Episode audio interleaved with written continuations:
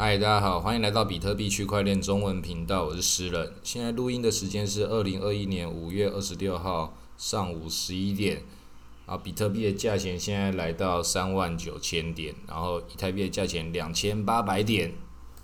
哦，这个大反弹也是蛮嗨的哦，这个以太币直接连弹了三十几趴，然后回到两千八这个还不错的一个一个位置。但是现在这种时候。你也那个要特别谨慎，特别小心，不要太过于兴奋，觉得啊牛市是不是要强势回归了？当然有可能，但是你看现在这个趋势，现在现在这些这种小币，前几天被下杀到那个跌到那么惨的小币，然后这这几天也是反弹的很大力啊，随便都是五六十八、七八十趴这样反弹的，但是你自自己直接去看那个反弹，然后弹回原来它开始跌那个高度嘛，是没有的，虽然弹了这么多。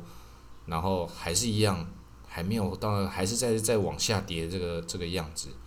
你要知道，就算一个币它跌掉五十趴，然后今天跌五十，明天涨五十，它没有涨回来原来的原点呢。它跌五十趴，它必须要涨一百趴才回到回到原来的高度。那更惨的是，大部分跌了超过五十啊。如果你跌九十趴，明天再涨九十帕的时候，涨九十帕的时候，其实只涨回来到原来的二十帕的高度左右而已。所以这种数字它是很容易去迷惑这种不同的时局的玩家，因为在比特币大跌的这段时间，又有很多新的这个韭菜、新的玩家进来，觉得要抄底，然后同时他一进来之后看到反弹，他也看到哇，这些小币这么会弹哦，这么会涨哦，好像小币很好玩哦。现在还在牛市，然后这原来的玩家也还讲说，对我们觉得这个牛市还是存在的。现在只是一个大回调，然后大家又欢欣鼓舞的进入到一个新的气氛，觉得说这个熊市的这个阴霾已经过去了。那其实就是一个很可怕的一个气氛呐。这所有人在不同的条件跟状况之下，不同的期待，却得到类似的这个希望。那这种这种朦胧的这种共识，就是一种美丽的错误。那这可以观察一下，看这些小币，它这种反弹，它会不会真的是弹回到原来的高点，甚至又再超过？这个我们可以看下去。有到那种状况之后，你才可以想说，是不是要重新回来走牛？不然都不用讲。现在这种状况，状况就是在就是在割韭菜，就是在割散户，这个不用太。不用太有错误的期待啊！这金鱼级的玩家他们在做什么事情？这个这个剧本大家也比较老的玩家也大家也看过好几次了，所以这种这种东西现在这里你就是要思考着，现在以太币现在回回涨到这个高度，思考一下你应该要怎么操作它？你要把这些钱做更有效率的运用，是不是让它去放到底块里面，或者你要获利了结？这时候又是一个给你重新考虑的机会。那一样配置还是最重要的。那前几天这种中国新闻、美国新闻这样一起联合起来割韭菜这个状况，大概下一局就开始有新的新的变化了。因为开始就算是中国在到货，然后美国在接货，这个全世界大家看得出来，Coinbase 那边大家在收收收货。那这样的局势其实就是这个西方国家。割了一把中国韭菜，嗯，小割而已，还没有到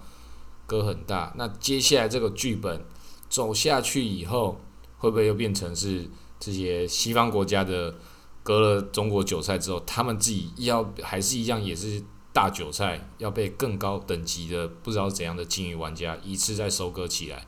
其实这种一层一层的局中局的这种套路都是很合理的，然后。我前几天有在群组里面发了一个一个金鱼如何吃小鱼、吃沙丁鱼的一个影片，就讲那个座头鲸，他们在捕鱼的时候会在旁边吐泡泡，然后这些鱼就会被这些泡泡给包围之后，他们就会惊慌失措，然后聚集在一团，聚集到这一团之后，最后金鱼在一口的嗯把这些小鱼全部吃掉，然后这就是这个大自然残酷的一面。那回到我们金融市场也是一样啊，现在这群散户、这群小鱼也是惊慌失措，现在在这控制在这个局里面，就控制在这个比特币现在这个价钱的区间的时候，我到底要涨还是要跌？然后比特币现在的价钱现在盘在这里嘛，很多人在在评估说，它现在四万上不去，到底是要空还是要多？然后现在以太币现在反弹了，现在是不是要走牛了？还是还是那个只是一个逃命潮？如果你在不同的这个圈圈里面，你就有不同的纠结。那你这种纠结都还是要知道一件事情，那就代表是什么？代表你就是小鱼，你就是等着要被吃的，不管你逃得掉还是没有逃掉。但是你就不是猎人，你就是猎物。那在这种时局里面，其实很多玩家之前大家都讲过一种笑话，叫做“哎，我就这么点钱，主力怎么就专门要来爆我仓啊？”这个说法其实它是有一部分的一个一个正确性，真的主力就是要专门爆你仓，但是刚刚好你跟大家一样，就是做同样事情的人够多，然后。他就要当然就是就是这一群小鱼就会爆你仓把你吃掉。那如果说你刚好是比较大的鱼，那当然更要吃你啦。现在这种状况就是你要开合约的话，你就完全不在这个现货市场之中的。开合约本身现在就是只要开多的人比较多，那他就会空；开空比较多的他就会多，一定会跟你反过来跟你多空双爆的，这是肯定会发生的事情。因为这个比特币。之前上涨又现在下下跌，这空间被制造出来了。接下来比特币不管涨跟跌，它在整个大逻辑里面它都合理的。所以比特币这个空间被制造出来之后，以太币的空间也被制造出来。以太币的空间被制造出来之后，小币的空间也被制造出来了。所以现在不管涨跟跌，它在市场中都有它的合理性，因为它已经告诉大家，它的路就是这么宽，它就是这么极端。然后再回过头来跟各种的韭菜讲说，这个价钱还是要看共识，这讲的是没错，但是这共识不是我们散户的共识，是金鱼的共识啊。那共识听起来好像是说，诶，大家是不是都觉得一起要涨或是一起要跌？这种共识不是这种合作上的共识，这种的共识叫做你想什么我想什么，我们加总起来，谁把谁吃掉。然后如果说我没有把你吃掉，你也没有办法吃掉，那我们就是一个维持在一个平衡，但是我们中间还是吃掉了其他各种的小鱼、各种的散户，这个就叫共识。你也是小鱼，你已经被它吃掉，你成为它的一部分了，你的钱没有不见，只是变成别人的口袋里面的钱而已。这个就是共识。所以现在不要玩合约，玩合约实在太危险了。你现在要做的事情就是抱着你的比特币，比特币抱着才是一个现在最最理性、最智慧的一种做法。那我们不要当这种小鱼，这些金鱼会吃我们。那我们要做做的事情是什么？我们要成为另外一种生物。我自己前面也有讲过，要成为藤壶级的玩家，你要附着在金鱼身上。你比特币抱着，你没有去动它，就代表什么？它完全动动不了你，没有人可以强迫你卖比特币，也没有人可以强迫你买比特币。那你就成为附着在上面。金鱼做什么事情？他们要的你也知道，以最大的未来来说，金鱼就是要手中得到更多的比特币。那你已经知道这个事实的话，你就不要去跟他对着干嘛。那也就是金鱼他们要把比特币炒高，才会有更多这些小鱼、更多韭菜进来给他们收割。那你知道了，你就跟他做一样的事情。你没办法成为金鱼，没有办法做一样这么样大的一个局，没有这种做局能力。但是你可以附着在金鱼身上，成为它的。它身上这种藤壶，藤壶就是一种螃蟹类的生物，但是它跟螃蟹同一属同一科，但它它是附着在金鱼身上的一种寄生型、共生型的一种生物。那你就吸着金鱼的血，吃着金鱼吃剩的残渣，做跟金鱼一样的事情，那你就是得到你的生存之道。所以金融市场最重要的是你要先生存下来，之后再来讨论你要如何的成长。成成为变大，让你也成为金鱼的一部分，让金鱼也成为你的一部分。就算你是要玩合约的玩家，你也要聪明的玩，你也要知道合约它本身的困难度跟它的合理的这个获利的投机性在哪个范围。我前几天有在其中一个群组里面，我们的第三群里面有讲到，现在比特币它在那个当下它是跌得很惨的，但是也很多人在觉得它可能会反弹。那我自己有说明这个剧本，它有几种剧本，其中一个剧本就是比特币它接下来往上涨的时候，也有一个剧本是小币不会跟着涨，这是其中一种剧本。那现在是小币跟着涨的剧本，那不管是比小币涨，或是比特币或者小币不涨，这两个剧本，我那时候讲说，莱特币它很有可能会那个弹的比比特币还要更高，因为莱特币这种老币，它跟比特币是同一组逻辑的，所以不管走小币涨或跟小币不涨的这个逻辑，它会比较会跟着比特币的这个同步率会比较高，所以它那个去赌它的这个合理性又更高了。但是，即便我讲的这么精准，莱特币真的是暴涨的比比特币的还要多。从比特币反弹的时候，弹的比比特币还要更高。那在这个剧本中，就算我讲的这么这么这么精准、这么合理，也不代表说这个东西你能够那么精准的踩到那个点。就像是前面几天讲的，你开赛车，你玩赛车游戏，你都已经看到这个小地图了，不代表说你已经知道这个事情的全貌，你就有办法。掌握这么刚好，在那个点做出正确的事情，那既然你都已经知道了，我也知道了，我们这些老玩家讲出这种看起来很厉害的剧本，你也不要觉得说这些老玩家好像很厉害，是不是赚很多？这没有，我只是把地图告诉你而已啊。地图告诉你，我自己有走到吗？不一定走得到啊。所以不要看到人家讲了什么东西，你就觉得哇，这个人好厉害哦，我要听他的。这种事情就是还是要自己要消化一下，资讯只是资讯。我要这里讲这个事情的目的，不是要讲说啊，诗人我这讲的多神准啊，以太币、比特币、这个莱特币涨得更多啊，这种这种这种屁话，不是是要告诉你，就算是真的准的，你要能够操作到你会赚钱，它还是有一段距离的，有很多不同的条件要凑齐的。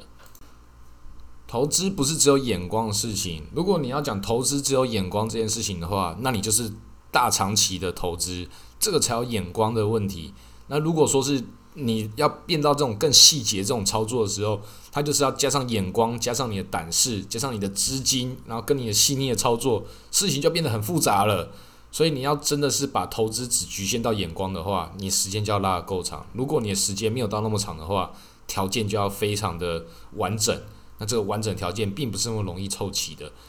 那我推荐大家去看一部电影《大卖空》，这很多人也都推荐过，很多人也都看过。那你看《大卖空》的时候，你要再换一个新的角度去思考，它为什么这些人他们都看到这个事情会这样发生？他们还在忙进忙出，他们在做什么？他们就是在布局嘛，就没有说他看到了就代表说，诶，我看到了，我接下来就是一定会获利，